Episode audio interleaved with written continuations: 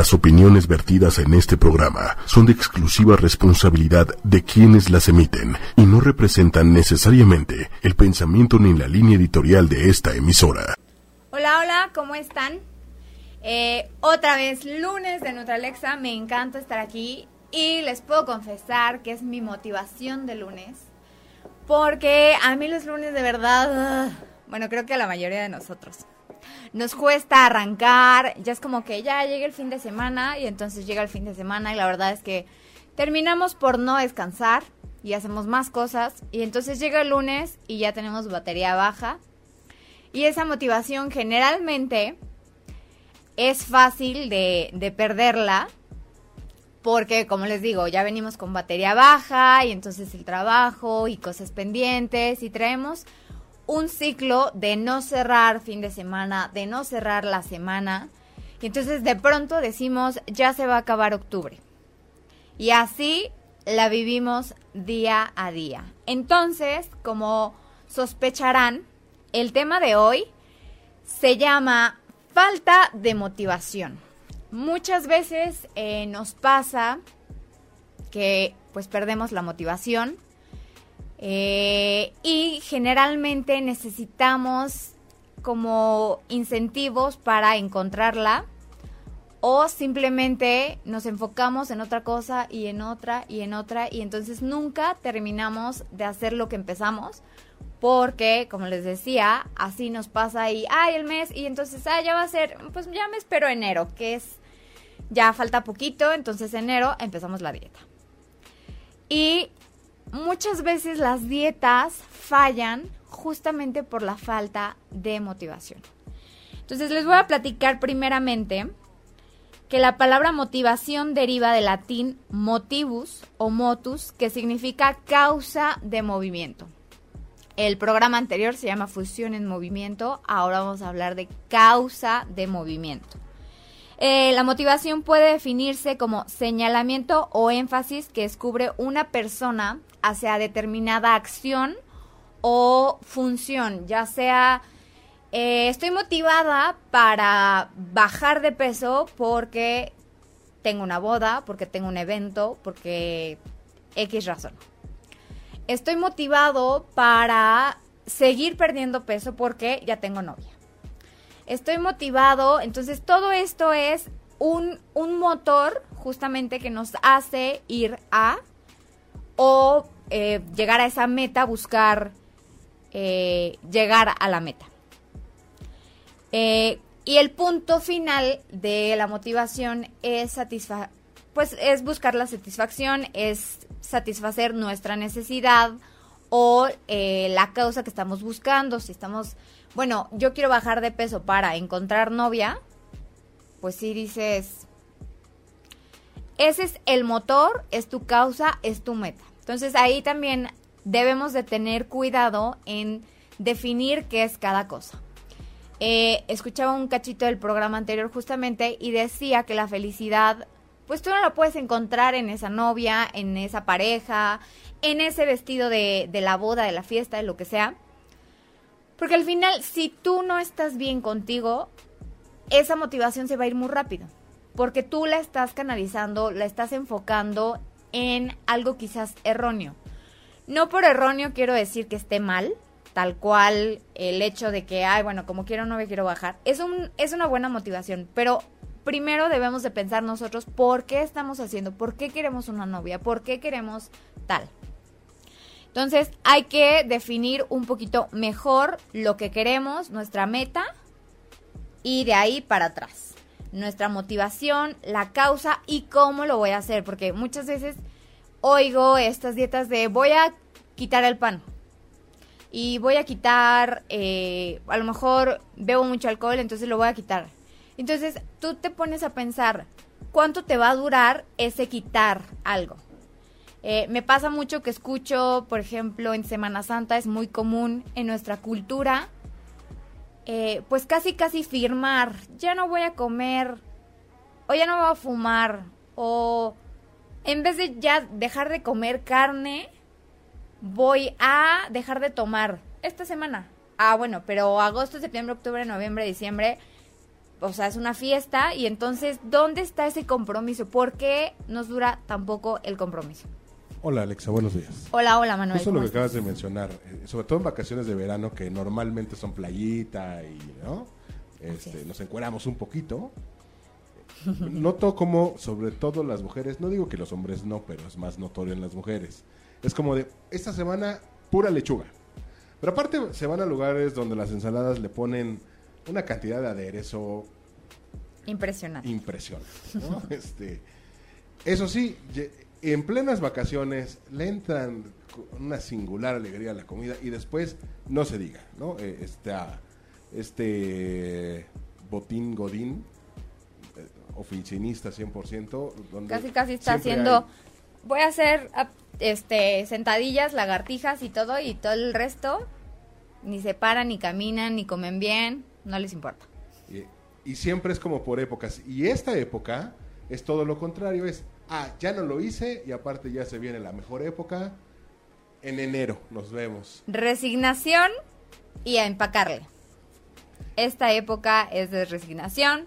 Como ya no conseguí el cuerpo en verano, eh, pues total, ya llega el abrigo, ya llega tal, y entonces le empacamos, le empacamos y vuelve el ciclo de llega verano, nos quitamos el abrigo y entonces, hola llantita, hola gordito, hola lonjita, y decimos, ¿cómo fue? Pues si lo estamos haciendo desde agosto, si lo estamos haciendo desde septiembre, octubre y ya llega noviembre. Entonces, justamente es eso.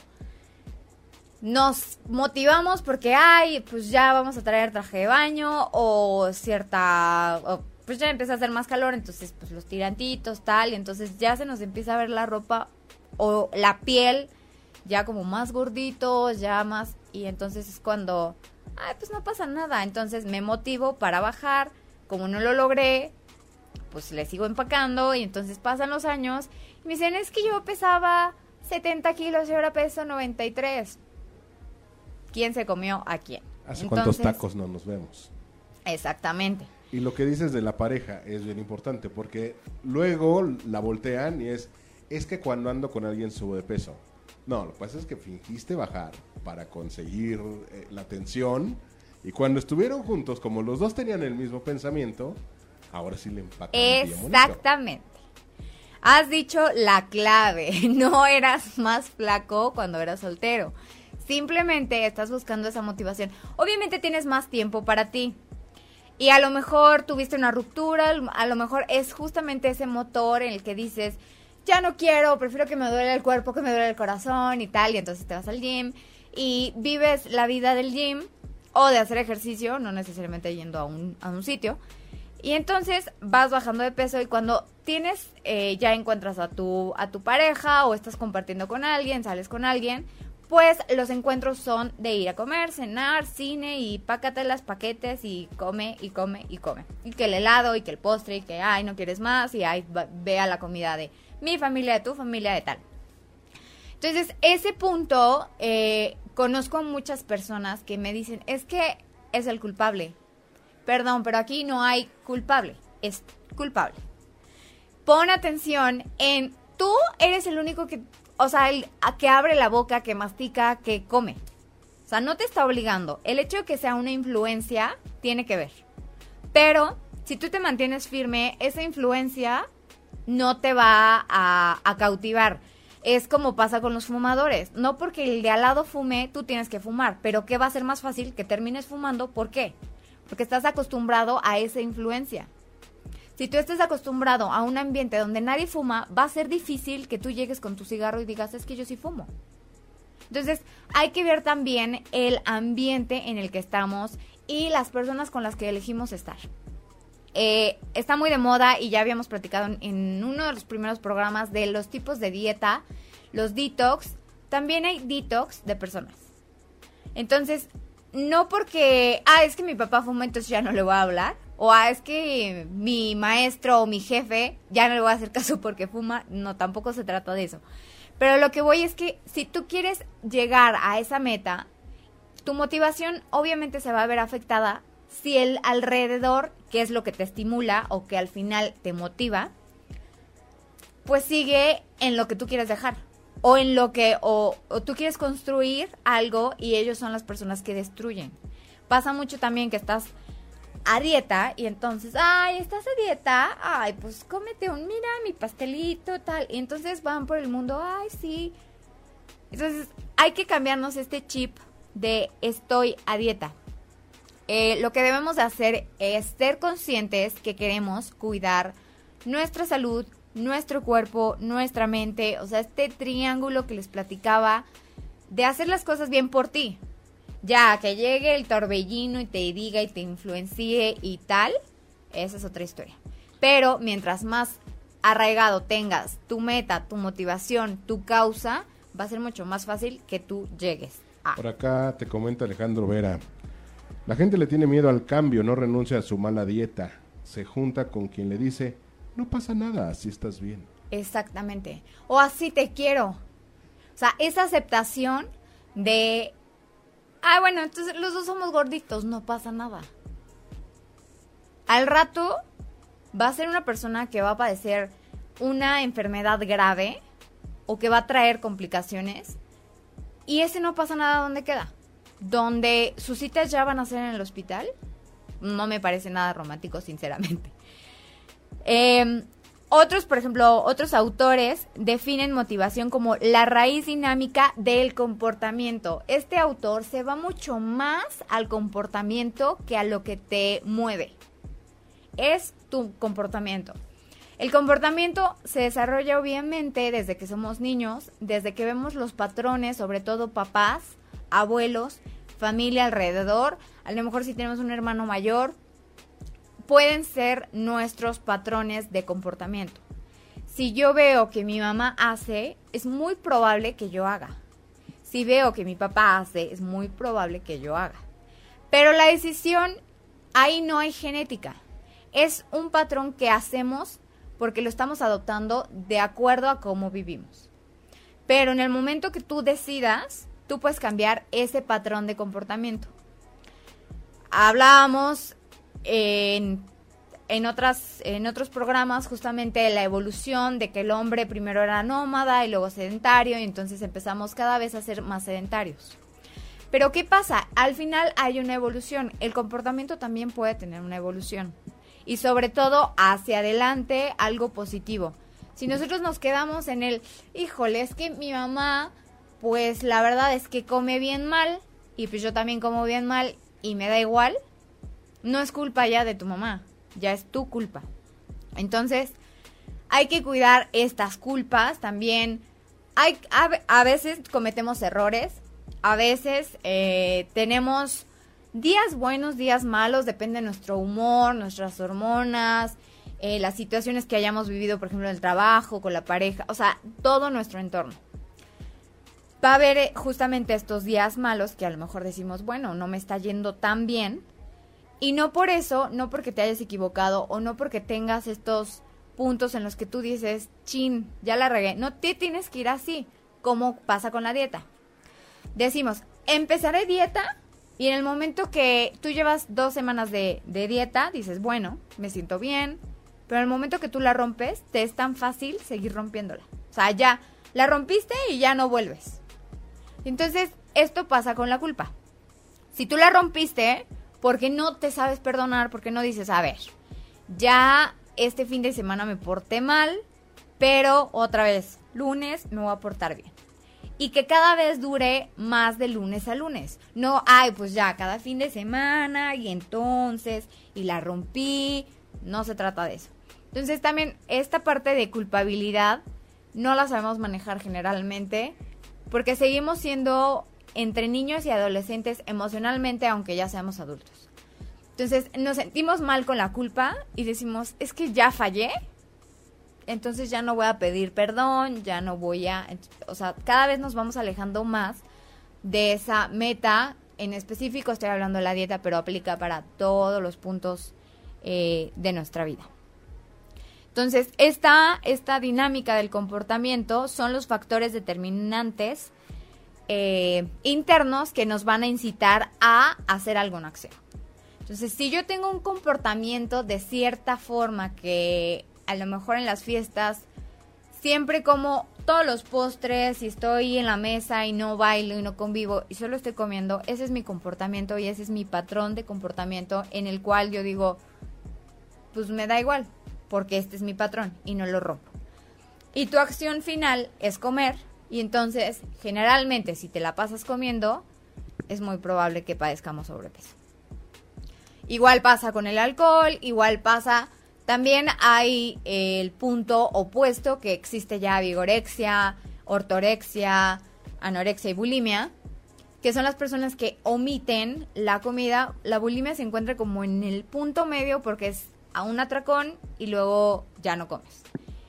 Y las que terminan este como ortorexia, anorexia y vigorexia son fijaciones que tenemos donde omitimos comer. ¿Por qué? Porque a lo mejor tuvimos un comportamiento malo. Muchas personas que fueron eh, gorditas, sobrepeso, obesidad, cuando empiezan a, hacer ejercicio o hacen su dieta, terminan siendo personas vigoréxicas. O que les encanta como esta parte del fisicoculturismo. Entonces ya se gustan tanto que su ego ya creció y entonces ya se aceptan y entonces se la viven así. Y son personas que ya tampoco conviven y que pues se van por el mundo, no comas eso y como nutriólogos y los tacos no sé qué y todo así como, a ver, ni una ni otra. Pero al final hay que buscar una motivación donde tú estés en un punto saludable, te sientas bien contigo mismo y la primera parte es aceptarte a ti mismo, amarte y la felicidad va a venir de ti y entonces vas a poder tener tu motor, por así decir, con toda la energía calientito, listo para llegar a tu meta. Ajá. O sea que somos en general demasiado radicales. De repente es, o voy a poner a dieta, ¿no? Clásico, y es, y, es no comer. Ajá. Creemos que a ponernos a dieta es no comer. Y, o comer lechuga, como o comer lechuga. Y, y aparte queremos resultados en esta semana, ¿no? O sea, llega el viernes y me veo igual, no funciona, atracón Ajá. de fin de semana. Y estamos en este ciclo maldito por mucho tiempo. Y es algo que ya llevamos nuestra día a día, que desde nuestros 15 años estamos a dieta. ¿Por qué si no ha funcionado? ¿Por qué seguimos haciendo esos métodos? Que a lo mejor mi tía me dijo, vi los jugos, eh, vi que si haces tal ejercicio puedes bajar 10 kilos en un día. Cosas irreales. ¿Por qué? Porque les he mencionado en varias ocasiones, el subir de peso no es de un día a otro. No es que de un día a otro, ay, amanecí hinchado y ya no se me quitó nunca. No, estamos construyendo esta mala alimentación, estos malos hábitos. A lo mejor no eres una persona que come tanto. A lo mejor tienes un problema hormonal. Muchas personas le echan la culpa a la tiroides. Entonces ahí hay que ir descartando que sí, que no también a los ovarios poliquísticos en caso de las mujeres. Entonces, justamente hay puntos donde sí puede pasar. Necesitas revisarte, necesitas ir al médico y de ahí actuar. Ajá. También pasa mucho que conforme vamos subiendo de peso, dormimos menos y, nuestra calidad de sueño es, mucho más reducida. Entonces, cuando esto pasa, la, hormona del sueño o el cortisol nos hace ir subiendo y subiendo y subiendo de peso. Entonces, mientras este ciclo de comer, no dormir, comer, no dormir, comer, no dormir, obviamente vas a tener un sobrepeso que vamos a decir, ahí sí, de la noche a la mañana, ¿qué onda? ¿Qué pasó? Porque no estás durmiendo bien. Tendemos a roncar, tendemos a tener, eh, eh, bueno, estas eh, complicaciones respiratorias. subimos las escaleras y estamos... Y hasta se oye así con la respiración pues fuerte y, dolorosa y de pronto así es como oigo esto y es como, ¿qué le pasa? Entonces pasa esto. Obviamente nos vamos a cansar si tenemos una condición eh, física mala. Pero hay que también ser conscientes de nuestra respiración, de cómo dormimos, de qué tanta agua tomamos o qué tantas bebidas tomamos. La gente que toma refresco mientras más azúcar tenga su cerebro, más van a estar como entre, pues como hiperactivos, pero además se van a desconcentrar. O sea, ustedes van a querer hacer 10 cosas y de esas 10 cosas van a hacer una a lo mejor. Pero esas 10 cosas van a estar ah, y no van a terminar de hacer una bien. Entonces hay que reducir el consumo de azúcar. No tanto es que, ay, ahora me voy a hacer una montaña de stevia y voy a comer stevia todo el tiempo. No, ¿por qué? Porque si al final tú eres de las personas que consumen mucho azúcar, mejor omítela, date tu cucharadita de azúcar normal, morena, mascabado, como tú quieras, pero que te quite esa ansiedad y que digas ya, hasta aquí. Eh, me comentaban, eh, esta, esta semana tuve como muchas preguntas de, oye, ¿qué opinas de los alimentos este, light y de todos estos productos light y la, la, la? Y yo, pues es que no tiene sentido que te tomes una coca light a que te tomes, o sea, te tomas un litro, a que te tomes medio vaso de coca normal. Si lo que quieres es ese dulzor, date el tiempo, hablábamos en, en programas anteriores del mindfulness, date ese tiempo de disfrutar de, ah, me estoy tomando mi coquita, sí, no pasa nada, soy nutrióloga, me la voy a tomar porque se me antojó, porque combina perfecto con tal alimento. Y ya, me olvido del refresco, me olvido de lo light. ¿Por qué? Porque si consumimos cosas light, nos da la idea o tenemos esa percepción de, ah, como es light, cuenta, puede contar el triple, el doble, el... Y entonces hacemos una montaña de cosas más lo que nosotros no sabemos si es bueno o si es malo. Hay muchos productos que nos engañan, hablábamos de la mercadotecnia. Entonces, por ejemplo, el pan tiene azúcar. Y hay muchos alimentos que tienen azúcar, pero nosotros decimos es pan. Y el pan le echamos la culpa, no al azúcar. Entonces, hay alimentos que sí tienen la culpa, sobre todo productos, y hay otros alimentos que no tienen toda la culpa y que tampoco pasa nada. Es esta parte de culpabilidad que les platicaba. No pasa nada si te comiste un baguette, pero no te tienes que comer el baguette con tres pisos. Entonces es justamente esto, más tu coca, más tu jugo y mi jugo verde porque es bueno. No. Si vas a tomar jugo, tómate el jugo que tú quieras. Un vasito, no el litro que venden en el puesto no el, ah, como es buffet, pues refil cuatro veces. No tiene fibra, tiene más azúcar. Entonces, todas estas dudas, ya saben, escríbanme. Eh, es importante que ustedes sean conscientes de esta información y por otro lado, que ustedes mismos eh, trabajen en esta motivación, que a lo mejor no la encuentran, no la tienen, la perdieron, eh, o la están buscando. Es muy normal que con el paso de los años o del tiempo o del día a día nuestra motivación se pierda. Hay días que decimos no me quiero levantar de mi cama, estoy súper desmotivado. Pero entonces, ¿qué tienes que hacer tú? Porque tú eres la única persona que se conoce. Y si no, se no te conoces a ti mismo, estamos perdidos. Porque, por ejemplo, van mucho a consulta y me dicen, es que, pues, y digo, a ver, ¿de qué? De esta lista, ¿qué verduras te gustan? híjole, pues no, no, como que no me acuerdo, no me acuerdo si el apio sí me gusta o no. Entonces es como, bueno, si tú no sabes, créeme que yo no, o sea, no tengo tu lengua, no sé si te gusta, si no. Entonces hay que conocernos, sobre todo para saber qué sí, que no. En información nutricional, ya saben, estoy para servirles, pero si ustedes no se conocen, hagan primero ese examen. Me tengo que conocer, darme el tiempo. Ok, nunca compro betabel Hoy voy a comprar betabel. Una, un betabel. Ya, si me gusta, si no me gusta, ya es, ah, bueno. Y si hay mucha gente que hay que está, por ejemplo, en los semáforos o tal, tampoco se trata de, bueno, es que no me gusta desperdiciar. Bueno, si no te gustó, ese betabel se lo puedes regalar a alguien. Ya sea a lo mejor eh, a tu mamá, a tu hermano, a tu papá, a tu abuelo, a tu roomie, al de la oficina, que dices, bueno, a lo mejor si le gusta mucho el betabel, o dices, bueno, ahí lo dejo a ver si alguien lo pela. Ajá. Entonces, es muy importante conocernos y de a base de el conocimiento vamos a poder encontrar nuestra motivación. Motivarse a, a, nosotros mismos, pues no es, no es nada fácil, sobre todo cuando no nos conocemos. Entonces hay que hacer como este examen, que sí, que no, por qué. O a lo mejor yo tengo esta idea vaga de que no me gustan las verdolagas, porque nunca las he probado. Y digo, no, es que no me gustan. Porque le tenemos miedo a lo desconocido, como nos comentaban. Siempre el cambio, el probar algo nuevo, siempre, siempre nos va a dar miedo. Pero hay que estar motivados, hay que estar bien agarrados de que queremos llegar a esa meta para nosotros poder hacer las cosas eh, bien y lograrlas.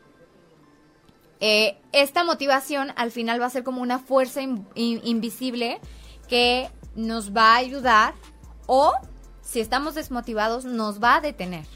Entonces hay que cuidar eh, nuestro estado de ánimo, nuestras emociones, todo este ciclo que al final somos unas personas demasiado complejas. Tenemos infinidad de cosas desde nuestras células que son, por ejemplo, a los que no les gustaba biología, dicen, bueno, y la célula y la mitocondria y el núcleo y, y es tanta información que pues ya es como, ay, y todo eso lo tenemos. Y cada órgano, cada parte de nosotros tiene células diferentes y funcionan diferente. Ahora díganme ustedes si va a ser fácil conocernos. Pues no. Pero hay que darnos esa tarea este, de conocernos para lograr saber qué es lo que queremos, porque también se nos va la vida. Yo decía, no, es que a, la, a los tantos años yo voy a querer hacer y deshacer y, y ya tener mi casa a los 24 y y no sé qué, y de pronto, hola vida. Y dices, ¿qué estoy haciendo? A lo mejor no estás ahorrando lo suficiente, a lo mejor no estás trabajando lo suficiente, a lo mejor has tenido cosas en tu vida complicadas que muchas veces sí salimos, sí salimos de eso y otras veces nos quedamos y entonces todo esto complejo, además de nuestras células, nos viene lo que vivimos en el día a día. Entonces es complicado, no es tarea fácil, se los voy a encargar, pero pues hay que echarle ganas, porque de todas formas cada quien va a llevar su vida de la manera que quiere. Sea buena, sea mala, cada quien, nadie, o sea, yo no puedo echar la culpa, ay, es que como mi tío un día me dijo que yo no iba a hacer nada en la vida, pues no. Porque el vecino un día me dijo que yo era una sucia ahí que dejaba mi basura, ya, me la compro. Entonces hay que ser responsables y hay que cuidar llegar a esa, a esa meta, estar motivados y buscar lado B o C, D, E, hasta la Z. Sí, tener diversos planes que nos ayuden, ¿no? Este, pero sí una motivación es súper importante. En lo personal, hace rato que lo mencionaste, yo sí padezco de hipotiroidismo, pero, pues finalmente vas con el médico, ¿no? Que te regule con las pastillas que te tiene que dar, que te tiene que regular la dosis. Y a partir de ahí, entonces sí, comienzas con este. Porque si no, lo estaba haciendo a ciegas, obviamente te desesperas porque no hay un resultado, porque tu cuerpo, tu organismo está mal y no vas a ver resultados. Pues ya que me están regulando, entonces sí. Claro. Ya empiezas a ver otra cosa. Y mi motivación, básicamente, por ejemplo, es entonces esa ropa que me había comprado y que pues ya no me quedaba y que me empieza a volver a quedar, es como, ah, estoy recuperando claro. lo que finalmente, pues bueno, ahí está, ¿no? Porque de alguna manera es una presión y incluso no lo muevo, pero lo tengo que recuperar. Y Exactamente. También la ropa. Eh, he tenido pacientes que me dicen, no, yo hasta que llegue a la meta, cambio mi guardarropa. Antes no. Y entonces tú los ves y van avanzando y cuatro kilos mes, cuatro kilos mes. Y entonces dices, qué padre. Hay cuerpos que sí nos pueden dar esos cuatro, cuatro kilos al mes. Hay cuerpos que nos van a decir uno por mes. Entonces hay que tener como este control también la desesperación que mencionas cuando hay una patología, cuando hay un desorden en nuestro cuerpo. Es complicado porque nosotros quisiéramos estar perfectamente saludables y bien y tal, pero al final pues nos toca. Hay personas que padecemos ciertas cosas. O sea, no hay persona que yo conozca que me diga, no, yo estoy 100% contento con mi cuerpo, con tal. ¿Por qué? Porque hay personas que aunque sean delgadas, a lo mejor les cuesta mucho trabajo subir músculo. O a lo mejor tienen eh, muchos problemas, a lo mejor de pérdida de cabello, de piel, entonces tiene que ver con las uñas, o fracturas o si ya nos vamos a, las personas que tienden a guardar un poquito más grasa. Esto es normal, por ejemplo, en hombres, en mujeres. Las mujeres guardamos más grasa fácilmente que los hombres. Pero también entre hombres va a haber su diferencia, entre mujeres va a haber la diferencia. Altura, eh, hábitos. Si somos personas que podemos cambiar los hábitos de un día a otro, si somos personas de procesos largos. Entonces, toda esta información pues cada uno, así como somos únicos, somos únicos en nuestras padecimientos, patologías, en nuestra forma de pensar, en nuestra forma de ver las cosas, de cambiar las cosas y de hacerlas. Entonces es muy importante esta motivación, pues muchas veces tampoco nos... Pues nadie, nadie nos puede entrenar de cierta manera que nos diga, a ver, tienes que hacer tal y tal y tal, porque nadie va a sentir lo que tú. Entonces a lo mejor puedo tener personas que padezcan eh, hipo o hipertiroidismo y entonces me dicen, es que yo me siento tal y de uno a otro va a variar. Y es muy importante en, en estos casos, yo considero que los grupos de ciertos eh, padecimientos son importantes, como he escuchado muchas veces el, el grupo de las divorciadas, o el grupo, o sea, así socialmente lo podemos ver, pero patológicamente también lo podemos ver. Y es mucho mejor si tú compartes con una persona que a lo mejor ha padecido algo similar a ti, porque te puede entender un poco más, va a haber un poco más de empatía que cuando tú estás platicando con una persona sana.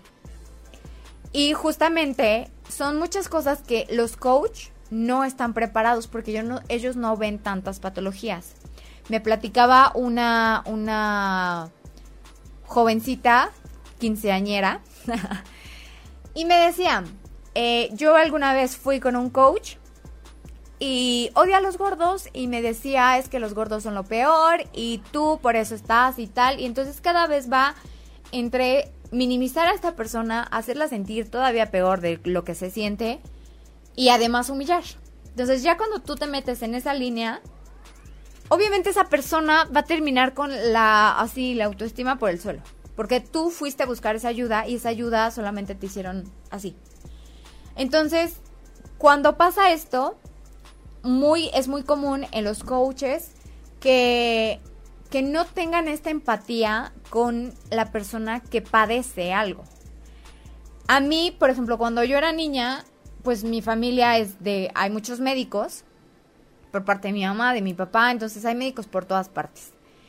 Y, y yo como que en el fondo de mí decía, ah, qué padre, pero nunca me imaginé como médico yo decía, es que yo veo sangre y yo estoy en el suelo. Ay, yo huelo algo y... O sea, yo creo que si un paciente me decía, no, es que tal, y pues obviamente cuando estás enfermo no te, no te bañas, o a lo mejor hay patologías que tienen ciertos olores, o X, pasan cosas que a lo mejor hay olores y yo soy, la verdad, de muchos olores que digo, me estoy muriendo. Entonces yo dije, yo la verdad es que no voy a ser médico porque me cuesta mucho esta parte corporal, no tanto humana, sino corporal, el ver sangre, el ver cosas abiertas. O yo paso por la carnicería y yo voy así. O sea, si eso lo veo en un animal, imagínense si me hubiera tocado, ay, cirugía, yo estaría así. Sí, ajá, pues no se puede. Entonces, viendo estos, estos puntos, eh, ahora dicen, no, es que los médicos ya no son empáticos con el paciente. Y yo, pues es muy complicado, o sea, no es como que no seas empático. Yo siendo nutrióloga hice mi, mi servicio social en dos hospitales. Y esa empatía es complicada porque tú no estás viviendo lo del paciente, pero lo ves. Y yo mil veces lloré por pacientes. Lloré así, ay, mi paciente. Y moría internamente de lo que le pasaba a mi paciente no tanto si fallecía o si no, simplemente el hecho de que yo veía cómo sufría esa persona por situaciones ya sean de la vida, de su patología, de tal cosa, que era muy fuerte. Y entonces yo me pongo a pensar, cuando tú vas a la barbería o a la estética y hacen lo que quieren, ahí tampoco hay empatía. Pero no lo exiges tanto porque no estás sufriendo tanto. Entonces, a veces, por ejemplo, yo soy súper china, entonces me jalaban el cabello en las, en la, cuando me peinaban o me hacían algo. Y yo así como, ay, yo, te ayudo. Y entonces yo agarraba el peine y yo me cepillaba porque yo conozco mi cabello. Yo sé qué me duele, qué no me duele. Y entonces yo veía a la chava que me estaba peinando y ella súper lacia así. Y entonces yo decía, ese es, o sea, ese es el punto chinas con chinas nos podemos entender y lacias con lacias. A lo mejor eh, entre hombres no pasa tanto esto porque pues generalmente traen el cabello corto, detalles así, pero por ejemplo, eh, las personas que siempre han tenido coche, las personas que se mueven en, en transporte público. Entonces, si una persona, por ejemplo, nunca se ha subido al metro, pues obviamente él dice, ah, pues fácil.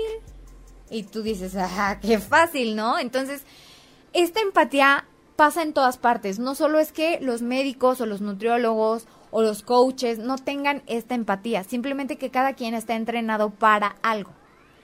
Y obviamente, aunque todos los médicos estén entrenados para, todos los nutriólogos estén entrenados para, esos puntos son muy complicados empáticamente porque no va a ser el mismo paciente. Entonces hay una química entre paciente y profesional. Ya sea que tú vas a peinarte, que vas al médico, que vas al nutriólogo, que a lo mejor vas a un gym y entonces el entrenador te dice, no, tal, tal, tal, y tú dices, es que no, no quiero estar tan musculoso, entonces no haces esa empatía. Pero la exigimos cada vez menos dependiendo de nuestro dolor o de nuestra motivación o de nuestro enfoque. Entonces, tampoco hay que juzgar tan fácil así de, bueno, para empezar no hay que juzgar, pero vamos por el mundo, ay, pues sí, fácil, él está bien flaco, el esto, el aquello, a mí me dicen, no, pues sí, a ti no te cuesta porque tú estás flaquita. Perdón, no porque esté flaquita, no como. Como decías, no, la dieta no significa no comer. Yo creo que a mi mamá la cansó cuando le digo, es que ya tengo hambre. Mi mamá así apenas está recogiendo y me dice, ah, acabas de comer. Y yo, así como, pues es que otra vez tengo hambre. Y entonces busco mis métodos de, ok, me, me como una fruta, me como tal, o sea, tampoco voy a vivir de empacarme, ah, como tengo hambre voy a comerme 10 tacos. No. Pero hay que saber, hay que conocernos y hay que tener, mm, esta empatía es compleja, porque si no nos conocemos a nosotros mismos, vuelvo al tema, va a ser complicadísimo que la otra persona nos pueda entender. Pero tampoco hay que, es que el médico no me entiende y entonces a esta falta de motivación, a esta falta de empatía, o falta de química, porque no siempre es empatía. Además, le metemos la frustración o la desesperación porque nosotros esperamos algo de esa persona y esa persona no nos da eso. Entonces, ¡pum! Explotamos y hacemos una bomba de cosas que no nos van, van a dejar avanzar. Entonces, esto es súper, súper importante para que nosotros podamos avanzar. La tarea está en nosotros primero. No en el médico, no en o sea, no en el otro. Entonces hay que cuidar, por ejemplo, ahora que nos menciona Manuel justamente, va al médico y entonces dice poco a poco, sí hay desesperación, sí hay veces que decimos, híjole, es que le estoy echando ganas y de plano no veo resultados. Poco a poco, y si no, busca un plan B, eh, ok, no me está funcionando esto, a lo mejor tal. También he tenido muchos pacientes con insuficiencia renal lo cual es una patología bastante compleja y bastante limitada. Y, he oído, es que ya estoy cansado de comer tal. Y entonces, cuando yo veo a ese paciente sufrir de esa manera, le digo, mira, tienes opción A, B y C. Y las tres te las voy a dar. Solamente que tú tienes que ir quemando, quemando cartuchos. Primero, prueba la A. Si te funciona hasta que te canses, prueba la B. Hasta que te canses, prueba la C y vuelves. A lo mejor encuentras una DE, pero es volver y hacer un ciclo de cosas. Por ejemplo, a mí tampoco me gustaba ir al gym. Siempre me ha gustado como jugar básquetbol o hacer algún deporte. Pero conforme fui creciendo, pues más pique me hice porque mientras más, bueno, sobre todo en mujeres, como que siento que hay mucha rudeza en los deportes. Si hay fútbol, pues son la, la mayoría de las mujeres buenas en fútbol, pues son como bastante fuertes, o sea, a mí me, me hacen así, yo ya salí volando. Entonces, llegó un punto en que dije, bueno, pues no, el deporte no es lo mío. Y, por ejemplo, me gusta nadar, pero no me gusta el ritual que conlleva nadar. El ponte el traje de baño, el gorrito, los goggles, esto, aquello. Entonces, y por ejemplo, en temporada de frío, ese es mi pretexto. Entonces yo dije, no, tengo que buscar algo que realmente me guste. Y al final encontré la bicicleta eh, spinning me fascina, me puedo subir, haga frío calor, eh, no me tengo que cambiar así algo que digas extraordinario, no tengo que ponerme cosas como extras. Entonces me fue algo y así como te subes te bajas y listo. Al final la bicicleta es mi instrumento. Entonces, muchas personas me, di- me dicen, ¿qué me recomiendas de ejercicio?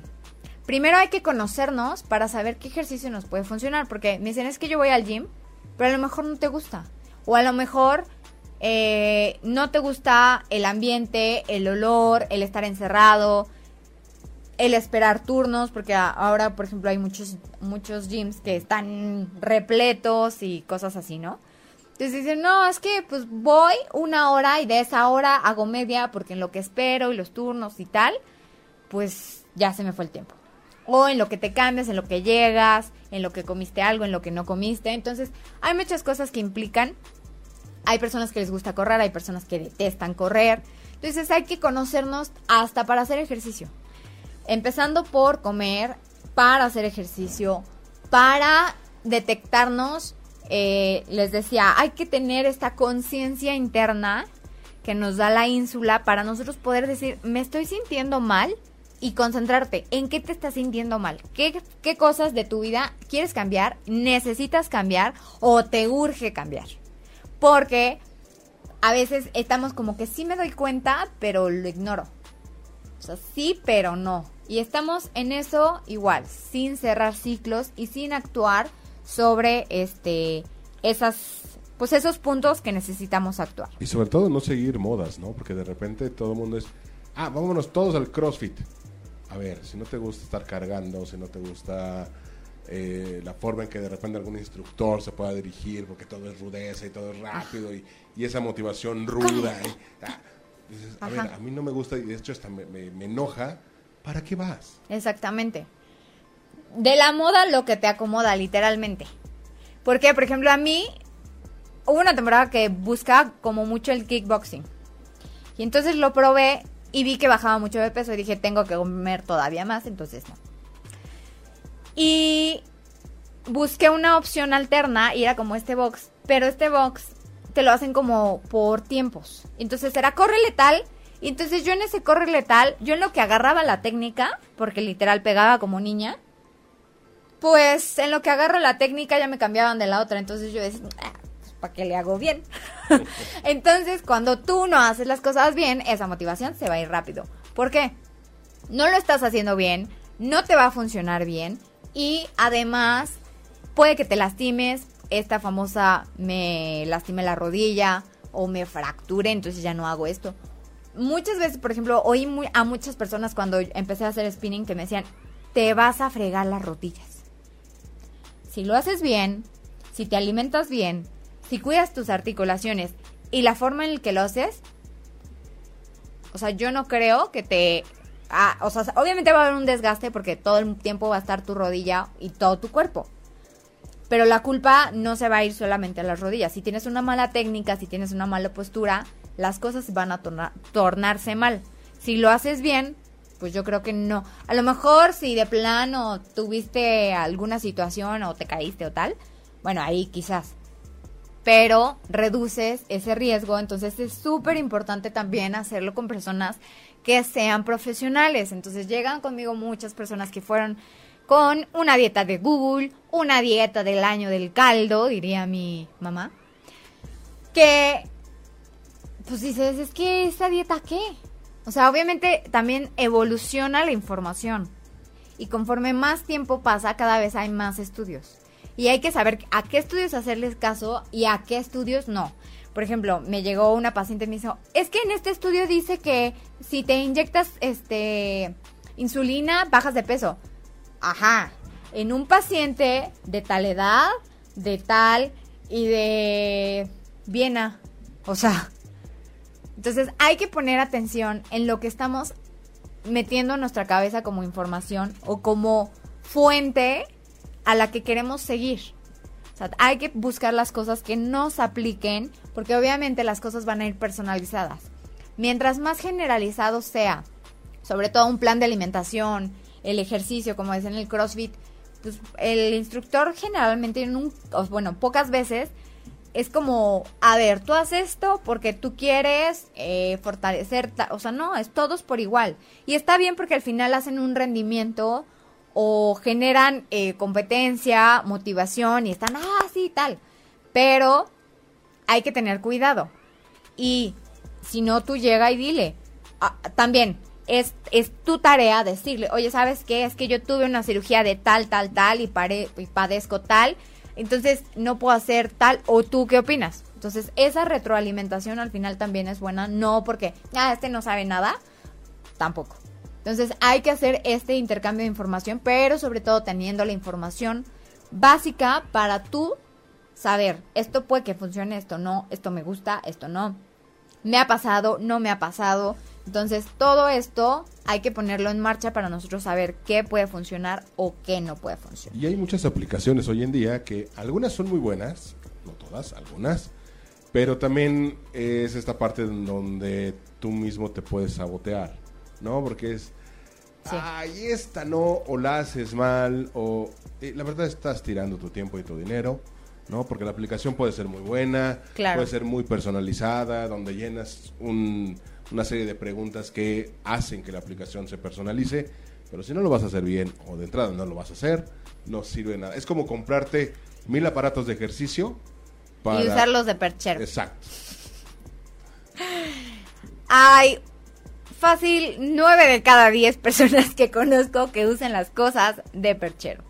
Entonces, si tienes algún aparato que te haya costado tu dinerito y lo hayas eh, pensado en algún momento de motivación de tu vida para hacer ejercicio, sácalo de tu cuarto para empezar.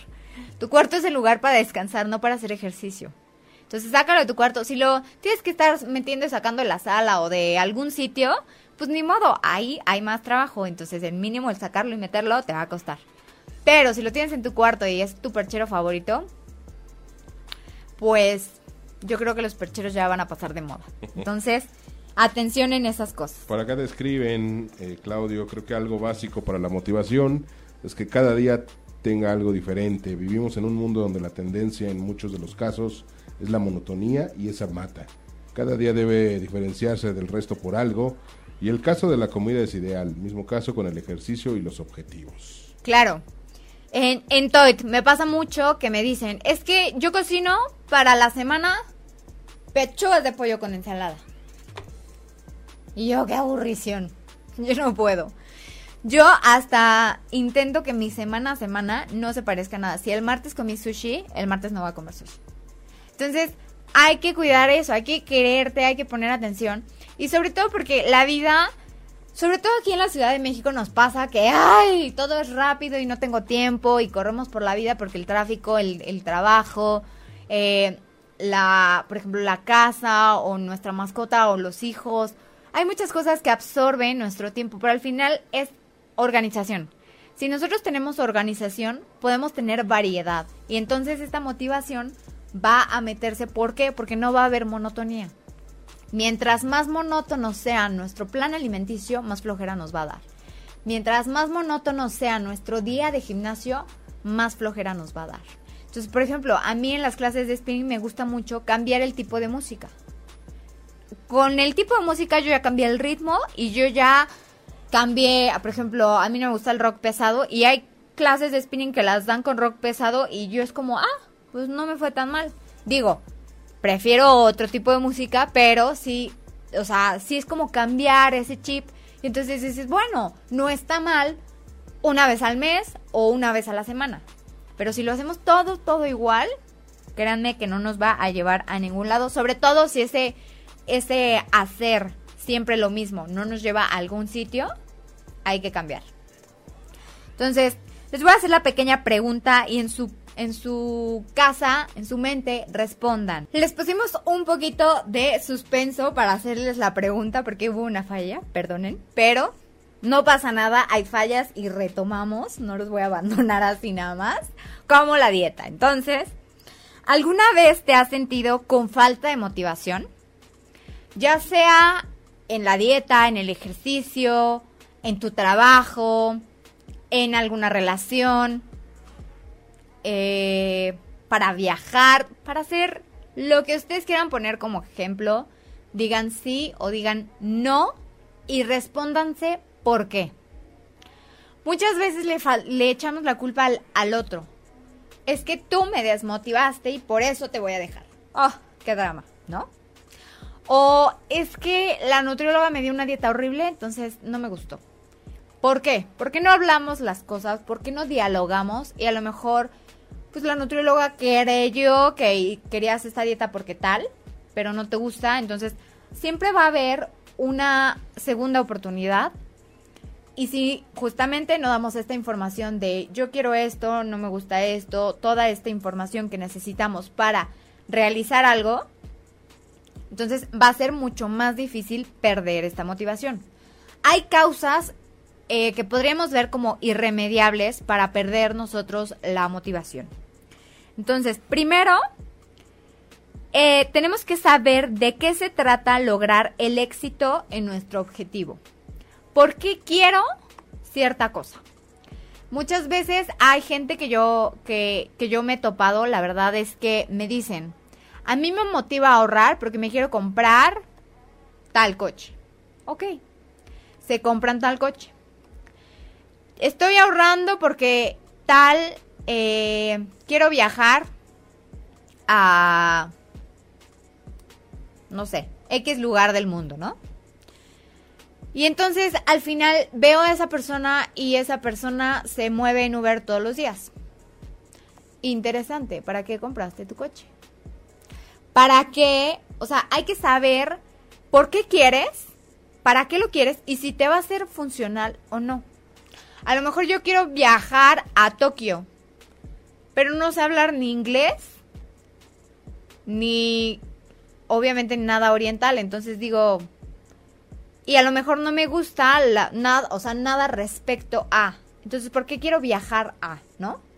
Entonces hay que nosotros poner esa atención que el éxito de las cosas que tú tengas no las va a aplaudir el de al lado. Y si lo haces para impresionar al de al lado, pues créanme que están haciendo por ahí cosas erróneas, impresionando a otras personas antes. No que impresionarse, pero sí que encontrar ese punto en el cual, por qué haces tal cosa. Entonces hay que buscar el éxito en nuestro objetivo. Si yo quiero ser una persona que lleva su dieta ordenada porque padezco diabetes, no lo voy a hacer para que el médico me aplauda y me diga, ah, qué paciente tan ordenado y disciplinado. No, lo quiero hacer porque yo quiero tener una calidad de vida mucho mejor, mayor, entonces hay que hacerlo primero por nosotros y luego para el de al lado. Ajá. Entonces hay que conocer esas partes. También debemos de diferenciar la desmotivación de la pereza. Muchas veces confundimos, es el pan de cada día. Ah, estoy desmotivado. o sea, pasa muchas veces. Hay personas que somos más perezosas y hay personas que somos como más depresivas. Más, ah, todo está mal. Les platicaba de la película de Intensamente, con tristeza, que, ah, me tiro al piso y llévenme, ¿no?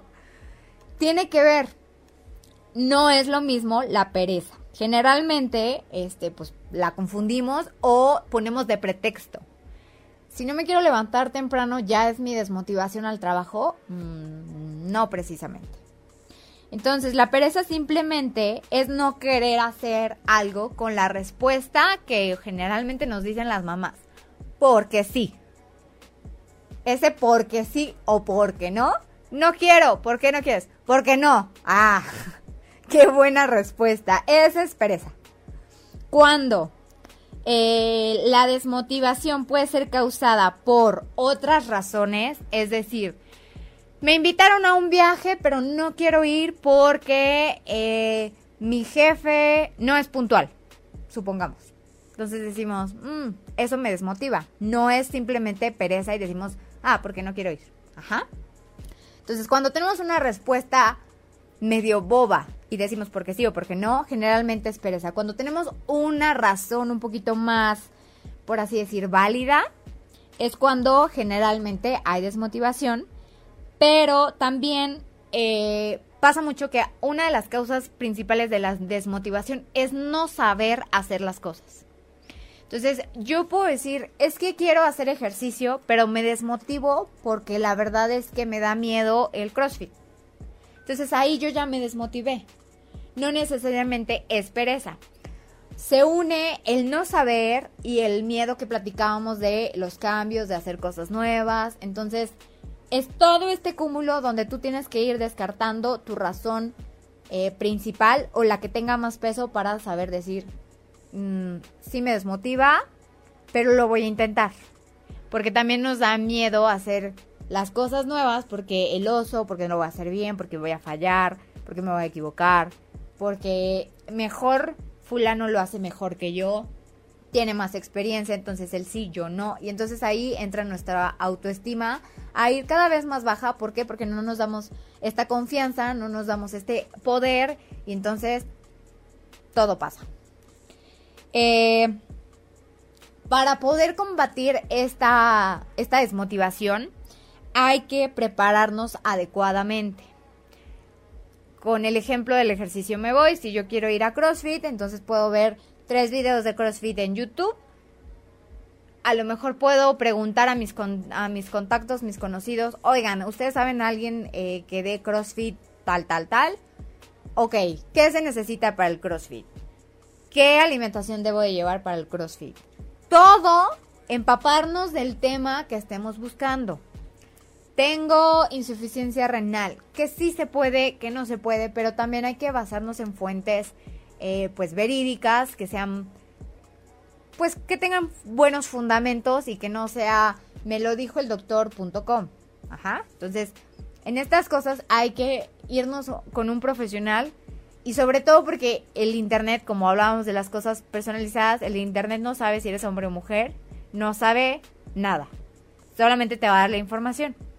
Entonces, cuando estamos en una patología, conozco bastante gente que es medio hipocondriaca, que dice, ¡Ah! es que ya tengo y empezamos con una lista de cosas que podemos tener.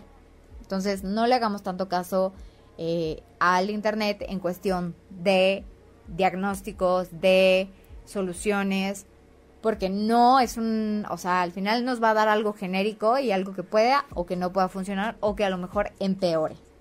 Entonces, prepararte adecuadamente tiene que ver con esta información el, el dar la, oportunidad de fallar, si algo sale mal, pues no, no hay por mi culpa, por mi culpa todo lo hice mal y siempre hago las cosas mal, no. Y pues de alguna manera u otra hay que tomar este, en cuenta que hay evolución también en la información y tratar de predecir lo que va a ocurrir. Si ya nos pasó, bueno, vamos a intentar evitar que vuelva a pasar. Si vamos siempre pasa lo mismo y siempre pasa lo mismo y siempre pasa lo mismo. Hay que tener ese control de saber por qué pasa lo mismo. Entonces, eh, es sobre todo tener esa información adecuada respecto a lo que queremos lograr. Eliminar las distracciones. Uh, esa es la parte más divertida. Las distracciones, son infinitas, ya sea la mosca, ya sea el celular, la tele, eh, el ocio, que se puede entrar en que a lo mejor paso cuatro horas viendo mis puntas abiertas, que conozco muchas personas y hablaba justamente eh, en el tema de que México como país, en el tema de, de trabajo, cada vez lo hace más como en retroceso. Te hace quedarte más horas, las famosas horas nalga, que nada más estás y estás por estar, en vez de ser un poco más productivo, como les mencionaba, de los orientales, ellos, o, también ya, por ejemplo, los, los norteamericanos resultan con que, bueno, Google, la empresa donde puedes llevar a tu perro, sentirte bien, comer, eh, terminaste tu trabajo, te vas.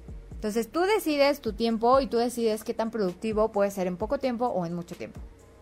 O no ser productivo y quedarte de las 10 de la mañana a la 1 y ya que sales a comer, ahora sí empieza lo bueno.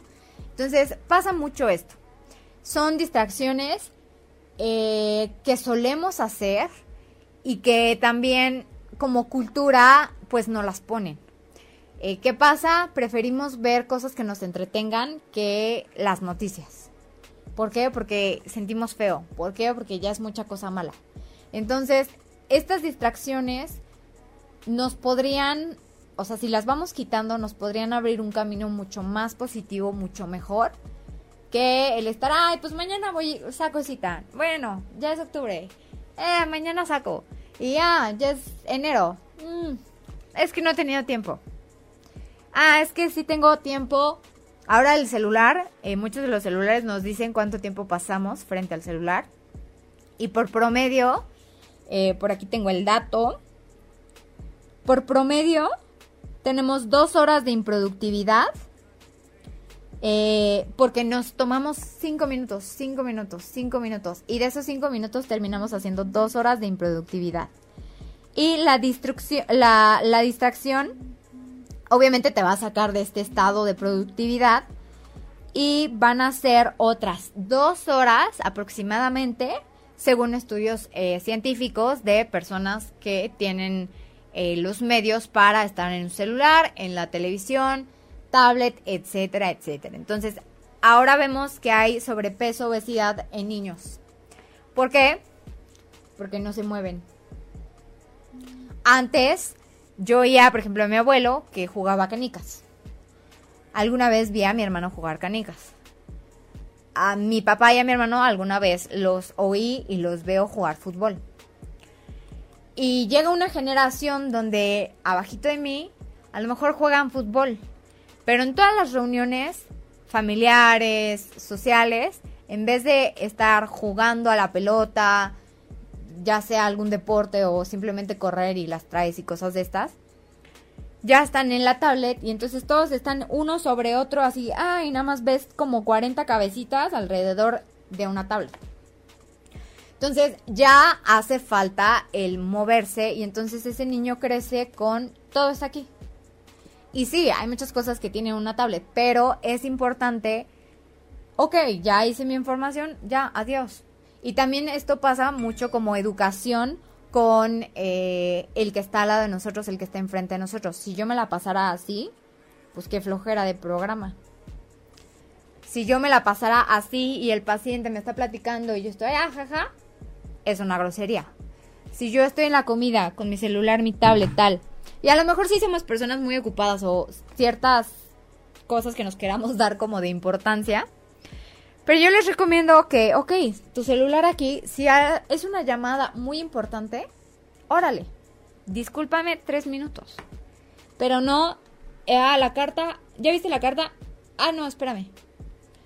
Eh, ¿Ya pediste? Ay, no. Y entonces obviamente el mesero te va a ver en el celular y va a decir, pues este no está pelando la carta, entonces no voy. Entonces esto todo se hace improductividad. ¿Por qué? Porque no estás comiendo, porque tal. Y era el programa pasado justamente enfocarnos en lo que estamos haciendo, dedicarle el 100% a ese momento, el 90% si quieren. Y así nos vamos, porque así podemos cerrar ciclos, así podemos hacer las cosas todavía mejor. Y sobre todo en la alimentación. Si estamos comiendo y estamos distraídos, que las abuelas nos decían no comas viendo la tele, tenían toda la razón del mundo. Distraerte mientras comen le hace a tu cerebro distraerse y no manda la señal de ya te llenaste. ¿Por qué? Porque comemos en automático viendo la televisión, viendo el celular. Entonces, hay que evitar estas distracciones, hay que eliminarlas, hay que ser personas productivas. Mientras menos distracción tengamos, más conscientes, más enfocados y menos, eh, pues, improductivos vamos a resultar. Lo que sí es una realidad es que Instagram baja de peso. ¿No has visto a los que van al gimnasio a tomarse fotos, a perder el tiempo? Y, y- y ya con eso se sienten super fit. He oído, si no subes la foto, no, cuenta. no sirve. Y ¿Puede? aparte, aparte pierden como una hora por lo menos en, el pose. vestidor. No, no, no, en el vestidor haciendo su playlist. Ah, para también. salir y tomarse las fotos y estar Claro, selfieando. claro. Les recomendaría mejor, si les encanta Instagram, hacer un live, a ver qué tanto ejercicio hacen. Ahí que estén en el live y a ver si corren. Eh, oía yo de un instructor muy bueno que si tú puedes platicar mientras estás corriendo, no cuenta. Entonces, si tú puedes echar la plática, y ay, sí, vecina, y me fui y comí, y ayer el bautizo y el cumpleaños, y mi niñito, y se cayó y tiene la mandíbula.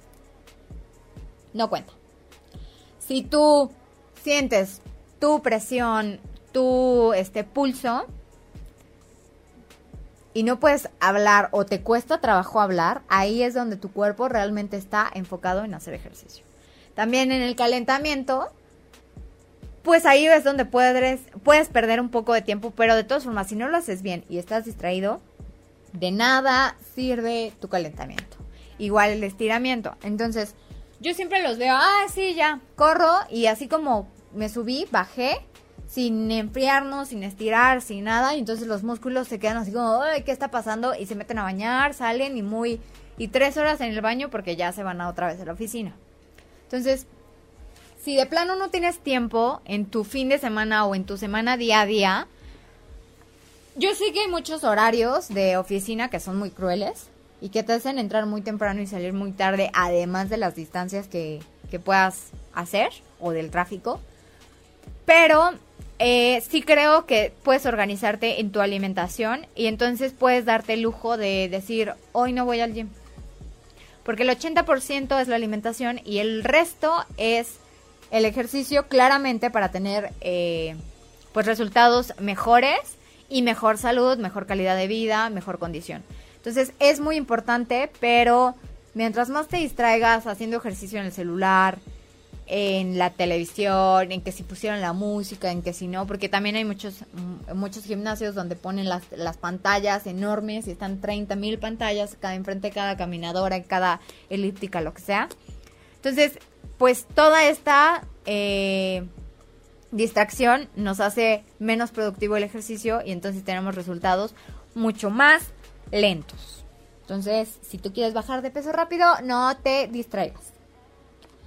Y bueno, por último, eh, dentro, dentro de la motivación existen dos puntos fundamentales, que es la motivación extrínseca, la cual es aparte, bueno, parte de, nuestra conducta, ajá, que les, les comentaba, al final nuestra conducta es lo que tiene que ver con la parte exterior y nuestra motivación viene dentro. Y generalmente puede ser eh, muy común, por ejemplo, en los niños, con los premios, las amenazas o los castigos. Entonces, de acuerdo a una consecuencia, va a haber una causa. Es como verlo al revés o en, o en retroceso. El niño sabe que si come brócoli, a lo mejor puede comerse un chocolate. Entonces, esa es una motivación para el niño. Eh, si sabe el niño que no va a sacar 10, va a haber un castigo. Entonces el niño no quiere un castigo, esa va a ser su motivación para sacar 10, supongamos. Entonces, esta motivación no siempre funcionamos con premios o con castigos.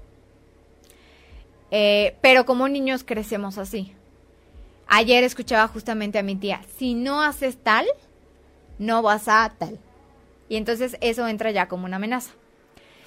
Y no está mal, al final debemos de educar a los niños, pero no debemos de negociar. Como cuando entrenamos a un perrito. Un perrito, si le haces así, traes comida y le escondes la mano y le dices siéntate, se va a sentar. Si no le haces nada, no se va a sentar. Entonces es condicionar. Y esta condición, como me porté bien en mi dieta, me voy a comer el pastel. Y seguimos así. Entonces es muy importante nosotros saber que me porté muy bien y está bien. Y mi premio es ese. No necesito un pastel, no necesito un dulce, no necesito un postre. Todavía nos comimos el postre y al salir del restaurante nos dan mentitas, chocolates, Entonces, es un vuelve. Vuelve porque te doy al final un, un dulcecito. O una menta para que llegues a la oficina y no nadie se entere. Pero son estas motivaciones que generalmente no son positivas, sobre todo si las hacemos con este método de niños. Ah, como esto, pasa esto. Entonces, al final hay que explicarle desde niños que hay consecuencias de acuerdo a lo que estamos haciendo. Siempre va a haber una acción-reacción. Pero hay que enseñar como esta forma de hacer las cosas de tal manera que no sea o un premio o un castigo o una amenaza. Entonces hay que intentar, ok, hoy te comiste tu lechuga, perfecto. En tres horas tu snack puede ser dulce, pero no tu postre, o sea, no enseguida. ¿Por qué? Porque es educar al niño que mientras mejor coma, más dulce va a tener. Y no es lo correcto.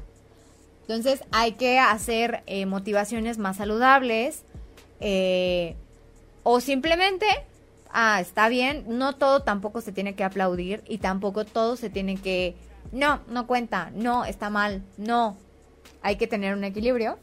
Entonces eso es muy importante como eh, motivación, este, como parte, pues, fuera de, de nosotros. Y vamos a tener también eh, la motivación intrínseca, que es aquella que no tiene otro objetivo eh, excepto el propio placer o interés. Esto es únicamente mi placer o mi interés personal en realizar lo cual me hace hacerlo. Y está promovida por necesidades psicológicas eh, como el, pues ser un poquito más espontáneo, quizás como el curiosear. Ah, si me voy por ahí a lo mejor llego más rápido. Entonces esa va a ser mi motivación, llegar más rápido. Pero no es algo planeado, simplemente es algo que surgió en el momento y dices, ah, bueno, lo haré. Porque al final va a haber un, una meta que a lo mejor va a ser más rápida, más eficaz, te va a quitar, este, bueno, va a reducir tu tiempo, eh, etcétera, etcétera. Entonces, esta, es, esta motivación es la que manejan todos. Hablábamos de los suplementos, complementos, dietas rápidas, ejercicios rápidos que vemos en los infomerciales. Te dan esta motivación, no te muevas y solo quédate sentado y mientras vas a estar haciendo esto. Esa es una motivación pero solamente psicológica. Solamente te está diciendo, al final es como un engaño. Te está vendiendo algo, que es la mercadotecnia, que a lo mejor no te va a funcionar de la mejor manera, pero como te lo va a vender y te vas a sentir mejor porque es tu placer, lo vas a hacer. Y esa es tu motivación. Entonces hay que darnos cuenta de qué tipo de motivación es la que nos hace, mm, o sea, la que tenemos como que más afinidad. a mí me gusta motivarme más en el momento o a mí me gusta más tener una conducta, trabajar por tal, porque al final si ahorro me puedo comprar tal. Si duermo mejor, eh, mi día va a estar más bonito porque voy a estar de mejor humor, ciertas cosas. Entonces, hay que poner atención en qué tipo de motivación. Recuerden que el, podcast se, se sube con, con, la información, todo está escrito, todo lo que les platico, obviamente con más detalle. Entonces, léanlo, pongan atención y última, últimamente en los programas este, pues recientes de este mes, les he platicado las, de las 5 T's, de algunas letritas. Y el día de hoy son tres P's. No. P de. P de. ¿De qué? No se me ocurre una palabra bonita con P. Iba a decir P de Pepe, pero. No me encanta. Pero bueno, hola a todos los pepes. bueno, las tres P's, es que, ¿saben qué? La verdad pensé en un pez, o sea, un animalito.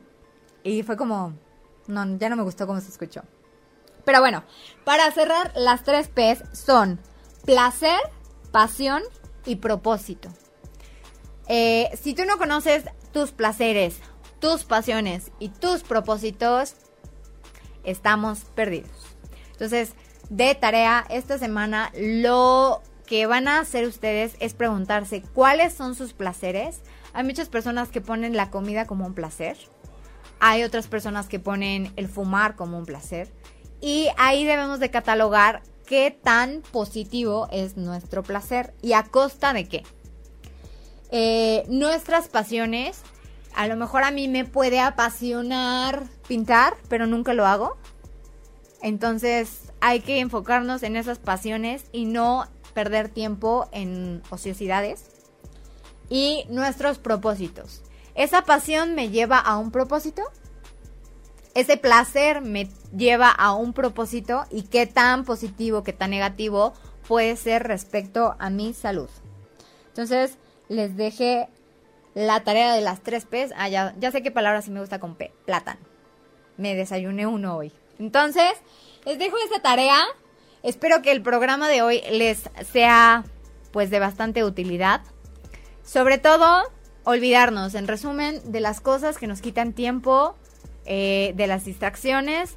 Y eso incluye eh, personas, si nos distraen, si encontré a mi amiga del alma, pero me distrae en el gym, chin, necesito encontrar a esa amiga que no me distraiga y que sea una motivación. O a lo mejor ir las tres juntas, hasta que la que nos distraiga se una al, al camino correcto.